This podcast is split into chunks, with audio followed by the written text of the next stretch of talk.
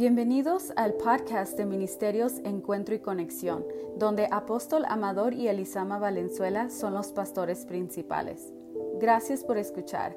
Esperamos que este mensaje te ayude a conectarte con Dios.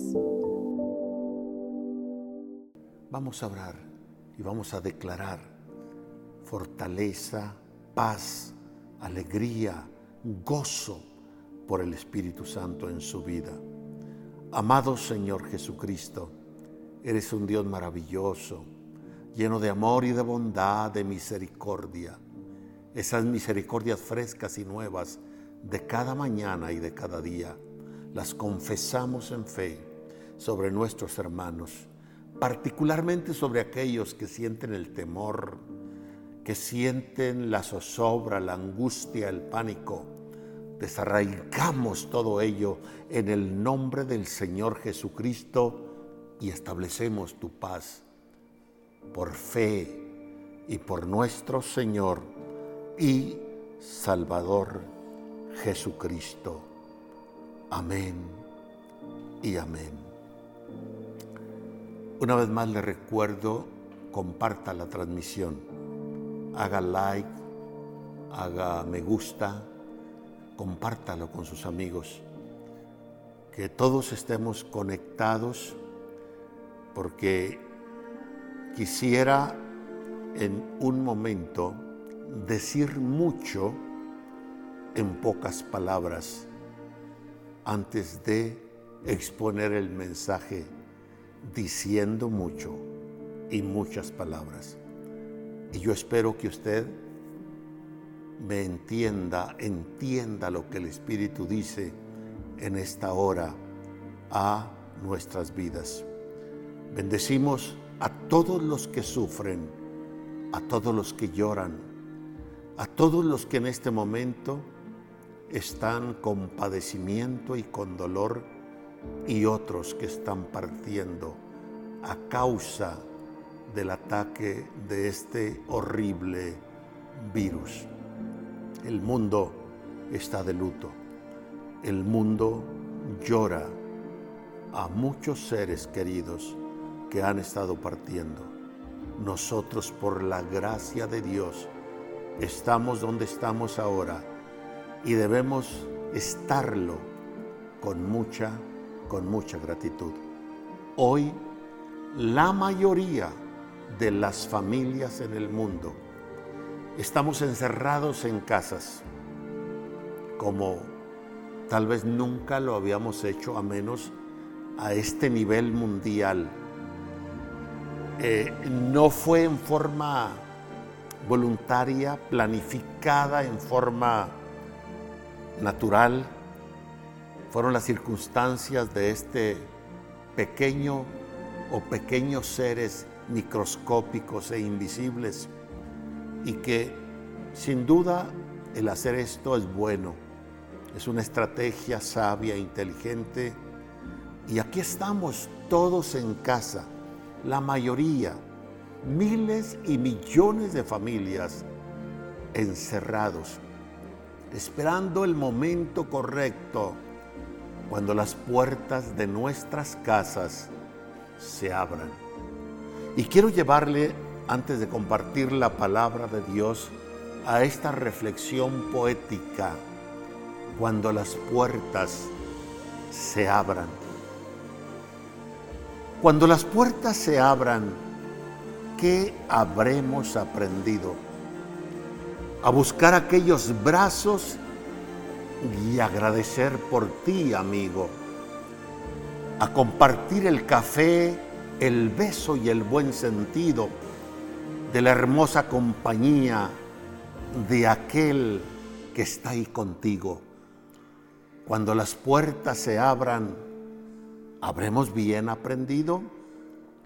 A dejar ya la pantalla de imágenes sin sentido y ver el rostro que alegre del que conversa conmigo, de aquel que es ignorado por estar yo sumergido de virtuales compañías que de nada me han servido. Cuando las puertas se abran, ¿habremos bien aprendido? que el maestro gana poco por explicar las tareas y comprender a mis niños de cuán importantes son los valores que él lleva consigo en la pesada mochila y que poco y poca atención le brindo. Cuando las puertas se abran, habremos bien aprendido que el médico es un héroe de bata y de cubreboca y que entregando su vida quiere salvar como un Cristo, que aceptó este trago amargo entre salas y pasillos sin poder ver a los suyos a fin de que estemos vivos. Cuando las puertas se abran, habremos bien aprendido que la iglesia es dispensario del pan y del Cristo vivo, que lo dejamos de lado por el fútbol del domingo, por la plaza, los encuentros, por el pariente que vino, porque mañana ya es lunes, por el ritmo en el que vivo. Y hoy, y hoy, sí, hoy lo busco y me arrodillo ante la muerte que toca, y aunque irónico lo digo, cuando las puertas se abran, espero ver a mi amigo. Que esta lección de la vida la hayamos bien aprendido, que la conciencia de todos sea la llave del futuro y por qué no del destino. Hoy nos quedamos en casa para abrazar a los hijos por aquellos que no pueden, por los que fueron vencidos. Hoy, hoy quédate ahí en tu casa y pídele a Dios conmigo cuando las puertas se abran, algo hayamos aprendido. El tema de hoy, mis hermanos y mis hermanas, va a sonar medio extraño, medio raro. Algunos no lo van a entender, otros sí lo van a comprender. Pero es este tema tan determinante, tan importante, y como un hombre de Dios a quien por un tiempo y algunos años Dios ha venido preparando, equipando, enseñando, un poco sobre guerra espiritual, en mi humilde fe, después de compartir este tema y después de orar, yo hago desde ya una confesión de fe. Decreto, establezco una palabra de fe, que algo sucederá, que Dios hará que El Paso, Texas, venga a ser una de las ciudades en esta nación y en el mundo con muy poca gente que se haya muerto a causa del coronavirus. Algunos le van a atribuir a que es la ciudad del sol, a muchas cosas, pero va a ser a causa de las oraciones de los santos y de lo que hoy dejamos establecido en el plano espiritual y físico en el nombre del Señor Jesús. El tema de hoy es pidiendo perdón. Y la pregunta es, ¿pidiendo perdón a quién? Bueno, la verdad es que cuando hablamos de perdón casi siempre pensamos en los seres humanos, pensamos en la gente, pensamos en parientes, en amigos, en personas, pero hoy le sonará raro que el tema es pidiendo perdón a la tierra, a la tierra, a los aires. ¿Por qué? No estoy loco, sé lo que estoy diciendo, sé lo que voy a decir.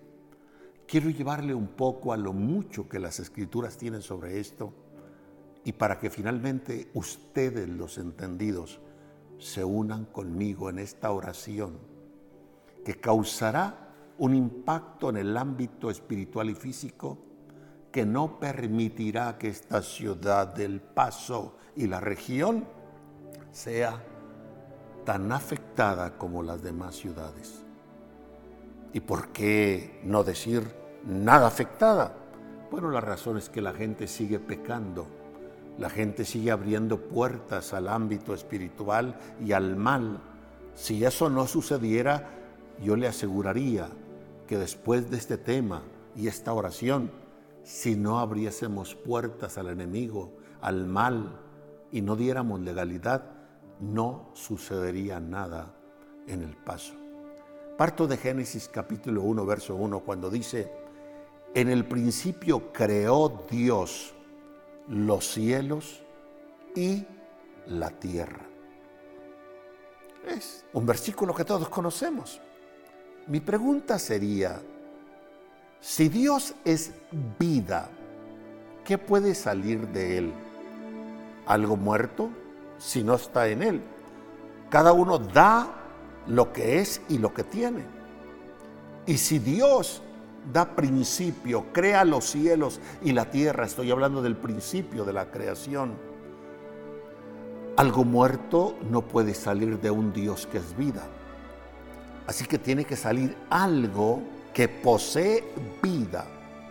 Y si esto es así, entonces los cielos y la tierra no solo poseen vida, sino que fueron designados y diseñados por Dios para que sustenten la vida existente en ellos, puesto por Dios. ¿Podríamos nosotros vivir acaso sin el cielo atmosférico? ¿Pudiéramos nosotros acaso vivir sin el oxígeno que respiramos? Entonces en los aires que hay, hay vida y va más allá. Una vida que sustenta vidas. ¿Podemos vivir sin respirar físicamente hablando? Ahora, ¿estará loco Dios que le habla a la tierra? ¿No conocerá el Creador lo que ha creado cuando dice en Génesis 1.11, después dijo Dios, produzca la tierra? Dios le está hablando a la tierra. Produce tierra, produce tierra hierba verde, hierba que dé semilla, árbol que dé fruto, según su género, que su semilla esté en él sobre la tierra, y fue así. ¿A quién le está hablando Dios? A la tierra. Entonces la tierra tiene su forma de oír. La tierra está viva, tan viva está que produce lo necesario para sustentar nuestra vida. Estará loco Dios cuando dice Isaías 1, 2 y 3, oíd cielos y escucha tu tierra. Porque habla el Señor. Crié hijos y los engrandecí y ellos se rebelaron contra mí. Y luego dice, el buey conoce a su dueño y el asno el pesebre de su Señor. Israel no entiende. Mi pueblo no tiene conocimiento. Los que saben de campo conocen eso. El buey puede ser bravo con aquel que no conoce, pero con su dueño lo conoce bien y lo defiende. Por ahí alguien subió a Face un toro, que llegó un grupo de muchachos golpeando a su amo y el toro salió en su defensa y los corrió a todos. El campesino estando en el campo, labrando, se trepa al burro y no le tiene que decir al burro para dónde gane. Él conoce la casa de su Señor. Salmo 19, 1 y 2. Los cielos cuentan, expresan, hablan sobre la gloria de Dios y el firmamento anuncia la obra de sus manos. Un día emite palabras al otro día y la una noche, a la otra noche, declara sabiduría. La tierra entonces y los cielos son entidades, no solo que tienen vida, sino que Dios les designó el producir los recursos necesarios para sustentar las demás vidas y otras cosas. De la tierra salen los alimentos que nos sustentan. De la tierra salen los combustibles que hacen posible el movimiento existente. De la tierra sale el oro, la plata y toda piedra codiciable. La tierra no es una basura. Nosotros la hemos hecho un basurero. Entendamos que la tierra no fue creada a la imagen y a la semejanza de Dios, pero Dios dispuso sustentar la vida del hombre que sí fue hecho a la imagen y a la semejanza de Dios, por lo que la tierra nos debe producir. Eclesiastés 5.9 dice, además el provecho de la tierra es para todos y el rey mismo está sujeto a lo que los campos producen. No puede vivir el gobernante, ni usted ni yo, ni el rico ni el pobre, sin lo que la tierra produce. Y aquí, cuando dice además el provecho de la tierra, la palabra provecho en el hebreo es yitrón, que literalmente significa preeminencia. Así que pudiéramos leer así, aunque la preeminencia de la tierra. ¿Por qué la tierra es preeminente? Y la palabra preeminente, según la Real Academia, significa privilegio, significa ventaja o preferencia, que goza de algo o alguien respecto de otra cosa, que tiene un mérito especial. La tierra fue diseñada así, fue hecha por Dios así, con un mérito especial, con una preeminencia especial. Y pone Dios al hombre sobre la tierra para gobernarla, para que el hombre gobierne. Eclesiastés 7:12 dice, porque escudo es la ciencia y escudo es el dinero, mas la sabiduría excede en que la da vida a sus poseedores. Menciono el texto porque la palabra exceder que se aplica a la sabiduría es exactamente la palabra que está aquí en relación a la tierra. La tierra es preeminente. Nos produce todos los recursos necesarios para sustentar la vida. Pero veamos lo siguiente. La tierra cae bajo maldición y necesita ser liberada, pero para ello habrá que pedirle perdón a la tierra. La tierra oye, si no oyera, Dios no dijera tantas cosas a la tierra.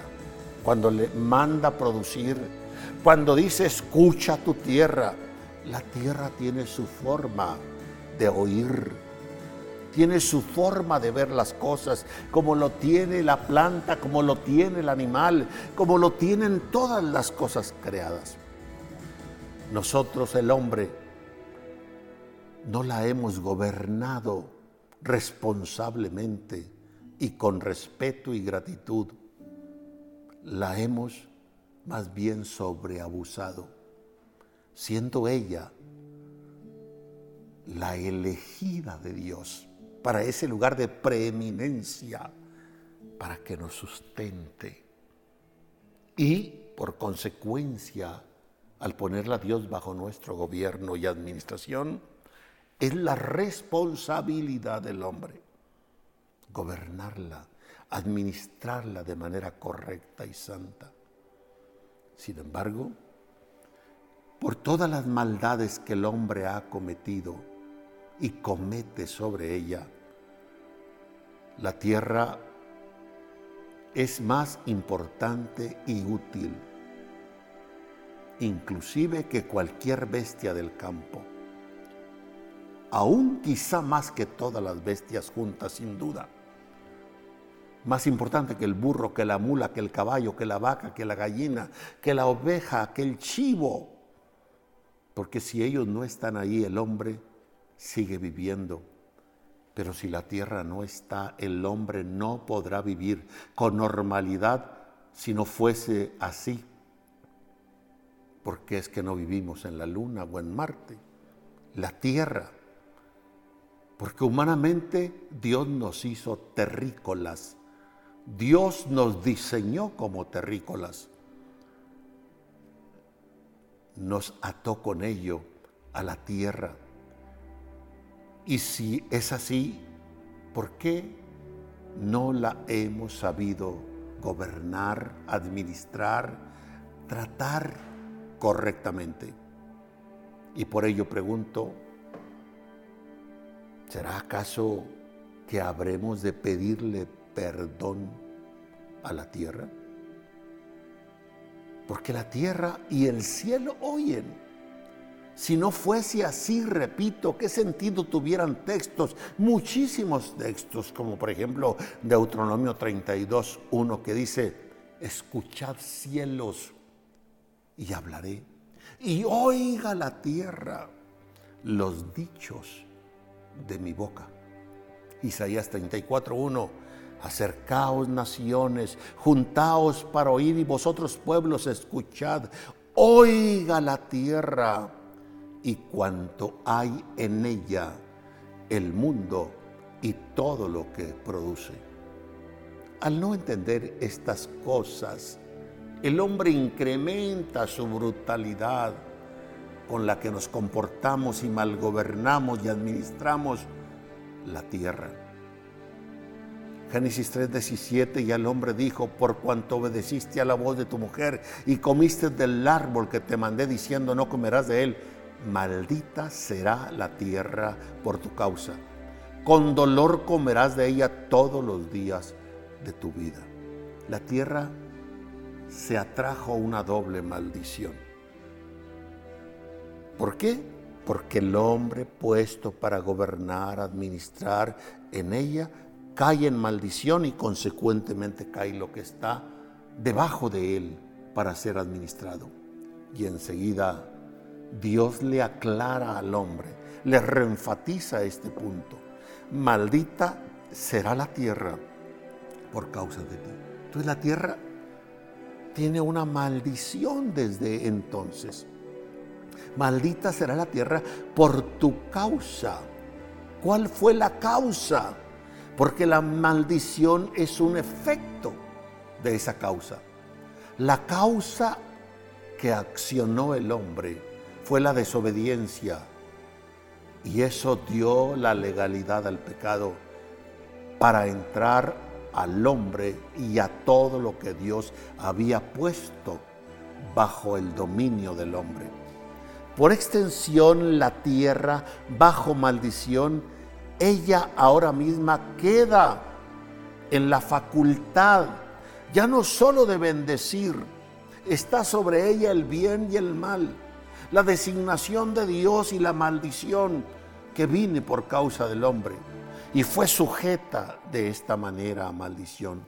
Génesis 4:11, ahora pues maldito seas tú de la tierra.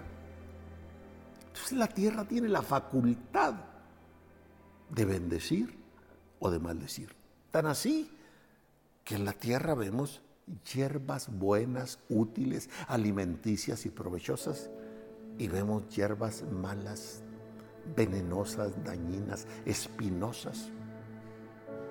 Ahora pues, maldito seas tú de la tierra, que abrió su boca para recibir de tu mano la sangre de tu hermano. ¿Quién clamó a Dios? Sería la pregunta. ¿Quién clamó a Dios? para que Sodoma y Gomorra fuesen destruidas. Génesis 18:20 dice, entonces Dios le dijo, por cuanto el clamor contra Sodoma y Gomorra se aumenta más y más. El clamor no lo están haciendo los habitantes de Sodoma y Gomorra. Ellos están en terrible pecado, están depravados, degenerados. El clamor es de la misma tierra era ya intolerable. La tierra quería vomitar a sus habitantes. podemos observar en el mismo libro de Génesis cuando Caín mata a Abel, es la tierra la que clama, la que le habla a Dios por lo que pasa. La sangre del justo Abel había sido derramada sobre ella. Y Génesis 4:10 dice, y él dijo, ¿qué has hecho? La voz de la sangre de tu hermano clama a mí desde la tierra. Y Dios le da el derecho a la tierra entonces de proceder contra el hombre. Ahora pues, maldito seas tú de la tierra. Cuando labres la tierra no te volverá a dar su fuerza, errante y extranjero serás en ella. O sea, la tierra está disgustada con sus habitantes a causa de la maldad y el pecado no nos acoge como fue el designio de Dios, como habitantes dignos de estar en ella. A Moisés ya le fue revelado ese derecho legal que existe de la tierra. ¿Hasta dónde puede aguantar la tierra el pecado del hombre? Porque esta tierra se ha corrompido, por tanto he castigado su iniquidad sobre ella y la tierra ha vomitado a sus moradores. Es Dios quien lo dice, Levíticos 18, 25. La tierra vomitando, rechazando, no aceptando a sus moradores. ¿No sería bueno liberar el paso y esta región de este vómito, de este coraje, de este enojo que tiene al hombre por su maldad y mal gobierno? Quitarle de eso y que se asocie con nosotros, limpiar los aires y que estos, como sus ojos lo verán, lo confieso en fe, esta ciudad a causa de lo que hoy compartimos y de la oración que hoy haremos, será liberada de demasiado trastorno en el nombre de Jesucristo. Entonces notemos la capacidad de la tierra de vomitar a sus moradores. Estos acontecimientos que conocemos como pandemias, como desastres naturales, quiero decirles que muchos son juicios de la tierra misma, clamando a Dios. Los moradores de Sodoma y Gomorra fueron destruidos y ellos no conocían la palabra de Dios. No tenían iglesias ni pastores, menos medios de radio televisores para advertirnos como los hay ahora. El Señor Jesucristo dijo, ay de ti, Corazín, ay de ti, y es un ay sin H, no es un ay de haber, es un ay de dolor, y se refiere a dos ciudades, a dos territorios que hasta hoy en día se llaman así, y que están en ruinas, no habita nadie en ellos, acabamos de estar allí. Ay de ti, Corazín, y ay de ti, Bethsaida, porque si los milagros que se hicieron en vosotras se hubieran hecho en Tiro y en Sidón, hace tiempo se hubieran arrepentido. No solo no hay moradores en ellas, la tierra los vomitó. No quiere a nadie ahí, porque ella misma fue remaldecida por la conducta humana. Estas declaraciones no solo implicaban los pobladores, sino que envuelve la tierra donde habitaban. Ella misma sufre las consecuencias y las ha sufrido porque no la hemos habitado con dignidad, con una sabia administración, no la hemos gobernado con sabiduría y así es como la tierra vomita, no acepta sus modarodes y clama por juicio para que los que tememos a Dios hagamos algo. La tierra misma anhela que hijos de Dios la habiten. Romanos 8:19 dice, porque el anhelo ardiente, note, el anhelo ardiente, el deseo ardiente de la creación es el esperar, el aguardar la manifestación de los hijos de Dios. Romanos 8, 19. Permítame ampliar esto. Voy a Romanos 8, 19 al 23. Porque el anhelo ardiente de la creación es el aguardar, es el esperar la manifestación de los hijos de Dios, que sabrán gobernarla, no el hombre impío. La palabra anhelo significa deseo con expectación, expectación con intensidad, anhelo con ardor. Eso tiene la tierra, lo que muchos cristianos no tenemos. Ella quiere un cambio, ella quiere que sus habitantes sean distintos, ella tiene disgusto. Un anhelo ardiente conlleva el hecho de vigilar ansiosamente con la cabeza hacia adelante, una actitud anhelante, algo en esperanza, algo que se espera, un anhelo gemir por amor. Pero la verdad es que muy pocos gimen anhelando al Señor.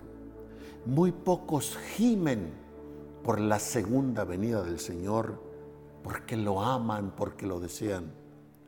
La mayoría de los que llegamos a gemir es porque hay angustia, como en este momento. Quizás sea angustia por tribulación, pero no importa si eso me ayuda a concientizar mi necesidad y mi amor por Él. El verso 20 de Romanos 8 dice, porque la creación, empezando con la tierra, que es nuestra casa, nuestra habitación, porque la creación fue sujetada a vanidad, no por su propia voluntad. Ah, la tierra tiene voluntad. Las cosas creadas tienen voluntad, sí, así dice el texto sagrado. Y la creación, empezando con la tierra, fue sujeta a vanidad, no por su propia voluntad, por la voluntad de un desvío del hombre. El hombre que sigue gobernando territorios, ciudades, regiones, estados y naciones en forma inapropiada sino por causa del que la sujetó en esperanza. Porque también la creación misma será libertada de la esclavitud de corrupción. No solo el hombre se corrompió, la tierra, lo que Dios puso bajo dominio del hombre, entró en el mismo proceso de corrupción. Y la tierra gime, gime. Quiere ser quitada de esta esclavitud porque el hombre no la ha sabido gobernar correctamente. Quiere participar de esa libertad gloriosa de los hijos de Dios.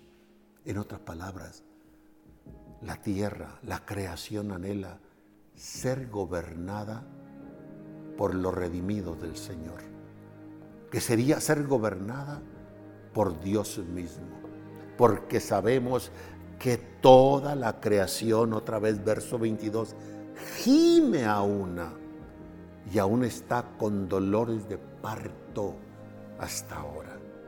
Mire el tipo de dolor que el pasaje bíblico describe. No es cualquier dolor. Pregúntele a una mujer cuál es el más terrible dolor que ha experimentado si es madre, si no es esos dolores de parto. Así la tierra, la tierra tiene vida y tan tiene vida que nos produce la vida a nosotros para poder vivir. Gime, gemir, experimenta calamidad, tiene dolor, gime a una y aún está con dolores de parto hasta ahora. Yo espero que me vaya entendiendo. Y no solo ella, dice el verso 23, sino también nosotros mismos que tenemos las primicias del Espíritu, nosotros también gemimos dentro de nosotros, esperando la adopción, la redención de nuestro cuerpo. Note el comparativo que hace el Espíritu Santo entre la tierra y nosotros entre la creación y nosotros. Note la igualdad que hace la palabra de Dios entre el gemir de la tierra y el gemir nuestro, entre la calamidad de la tierra y la calamidad nuestra. Esa tierra que Dios le puso al hombre para que el hombre la administrara y la gobernara, la hemos abusado. Nosotros, quien tenemos ahora las primicias del Espíritu, aparge en el griego, que significa literalmente principio del sacrificio, primicia, el anticipo de la redención y que además nos asegura que se consumará hasta el fin.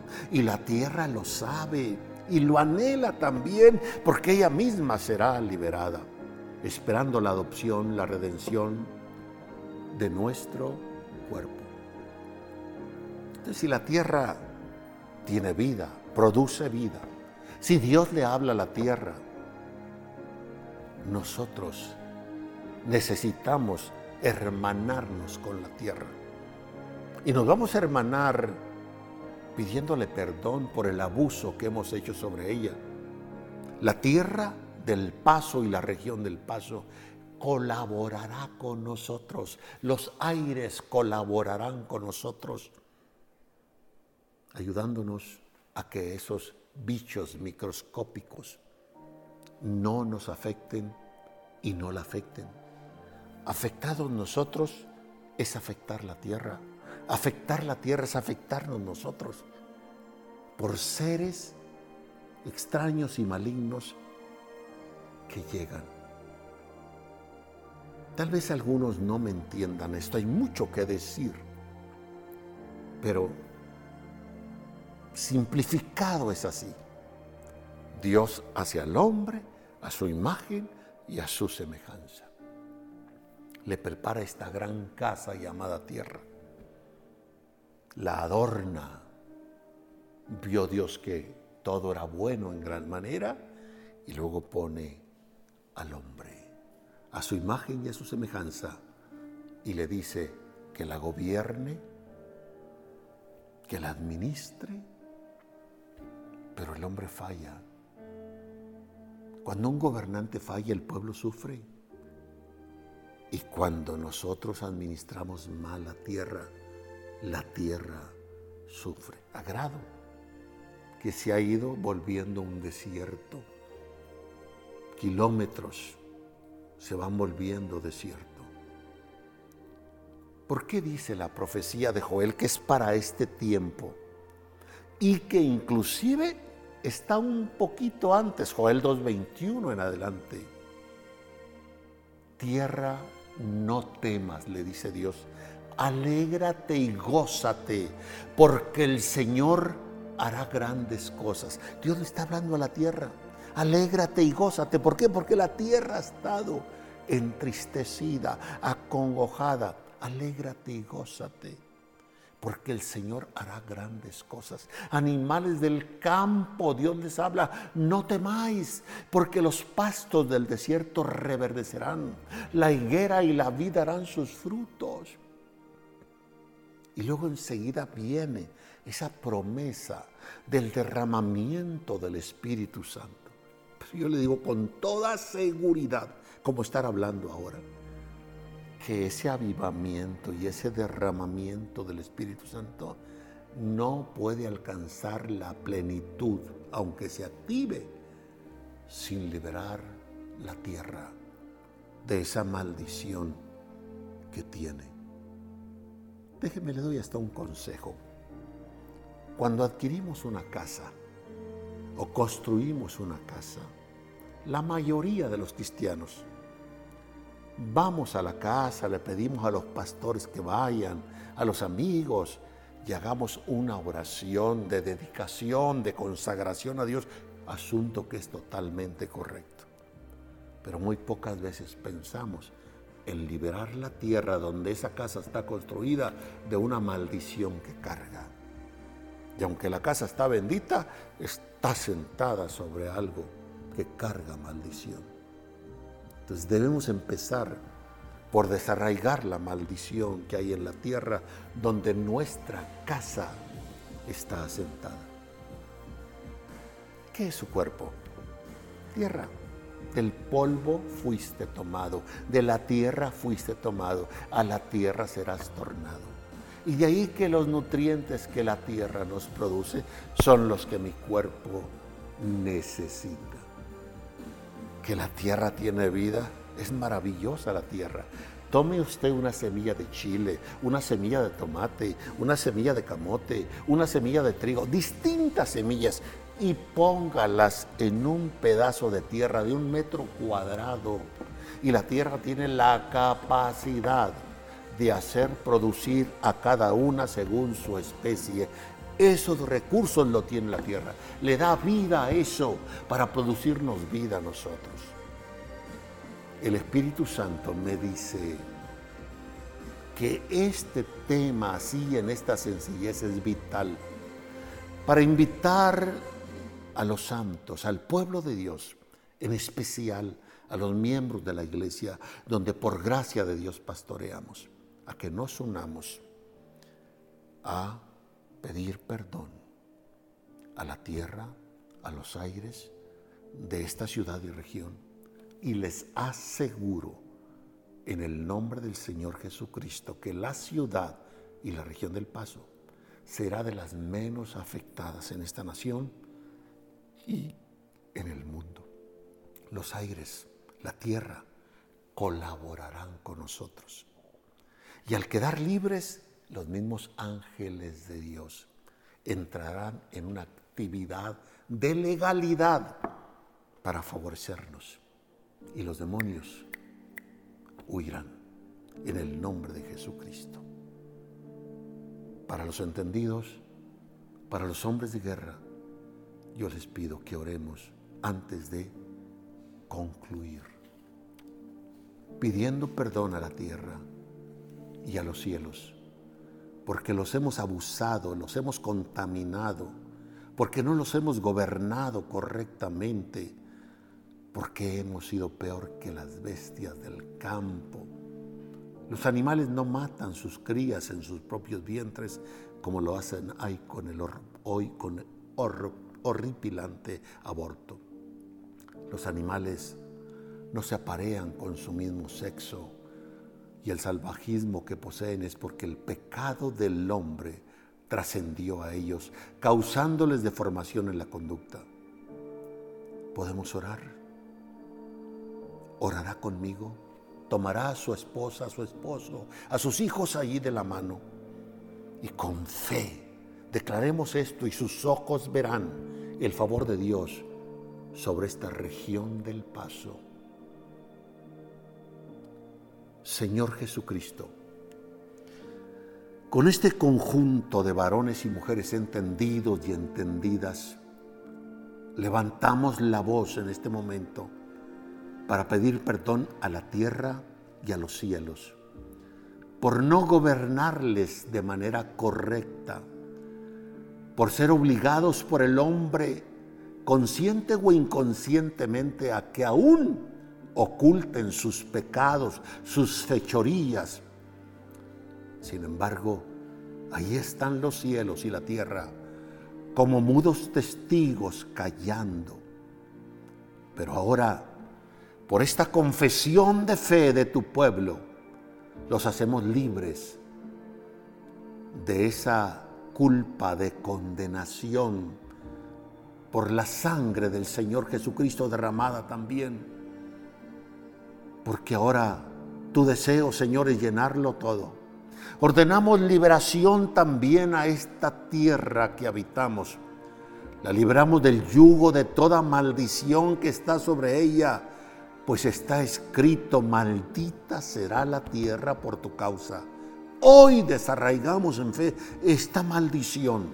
Nosotros, los redimidos, con tu sangre preciosa y por tu bendito nombre, Hoy, Señor, en este preciso momento, una vez liberados los cielos y la tierra del paso y esta región de esta maldición, hablamos con autoridad y legalidad a los espíritus territoriales sobre el Paso y Juárez y estas regiones y los atamos y los cremamos en el nombre del Señor Jesucristo para que estas ciudades y regiones queden limpias, libres de ellos y no a merced de los enemigos del reino de Dios. Y establecemos en fe y por decreto que los cielos y la tierra del paso y su región pelearemos en unión, en compañerismo, en armonía, sin enemistad, sin maldición contra esta pandemia maligna. Y seremos la ciudad de esta nación menos afectada a pesar de ser frontera. Lo establecemos en el nombre del Señor Jesucristo. Ahora mismo. Amén. Amén. Y amén. Aleluya. Gloria al bendito Rey. Comparta esta transmisión. Aquí les mandamos un abrazo, un gran abrazo a distancia les debemos muchos abrazos, pero no muchas bendiciones. Les bendecimos a todos, pastores. Una recomendación, comparta esto. Ahí en la ciudad donde usted está, compártalo. Únase a la iglesia como una fuerza de poder y decreten que sus ciudades serán bendecidas y libradas. La tierra misma y los cielos colaborarán con ustedes la tierra y los aires fueron puestos para ser administrados por el hombre, y en este caso por el hombre de Dios. Poco a poco, hombres de Dios irán gobernando sobre las ciudades, sobre los pueblos y las naciones. Los reinos del mundo pasarán a ser los reinos de nuestro Señor. Los ojos de muchos de ustedes lo irán viendo en el nombre de Jesucristo. Nos despedimos con el Salmo 91 que dice, el que habita al abrigo del Altísimo morará bajo la sombra del Omnipotente. Diré yo al Señor, esperanza mía y castillo mío, mi Dios, en ti confiaré. Él te librará del lazo del cazador y la peste destructora. Con sus plumas te cubrirá y debajo de sus alas estarás seguro. Escudo y adarga es su verdad. No temerás el terror nocturno, ni de saeta que vuele de día, ni de pestilencia que ande en oscuridad, ni de mortandad que en medio del día destruya. Caerán a tu lado mil y diez mil a tu diestra, mas a ti no llegará. Ciertamente con tus ojos mirarás y verás la recompensa de los impíos, porque tú has puesto al Señor, que es mi esperanza, al Altísimo por tu habitación no te sobrevendrá mal, ni plaga tocará tu morada, pues que a sus ángeles mandará cerca de ti, que te guarden en todos tus caminos. En las manos te llevarán, porque tu pie no tropiece en piedra. Sobre el león y el basilisco pisarás, hollarás al cachorro de león y al dragón, por cuanto en mí has puesto tu voluntad, yo también te libraré, te pondré en alto por cuanto has conocido mi nombre me invocará y yo le responderé. Con él estaré yo en la angustia. Lo libraré y le glorificaré. Lo saciaré de larga vida y le mostraré mi salvación. Si Dios dice tierra, no temas, alégrate y gózate. ¿Por qué no ha de hacerlo usted, mi hermano, mi hermana? Alégrese y gócese. Bendiciones. Thank you.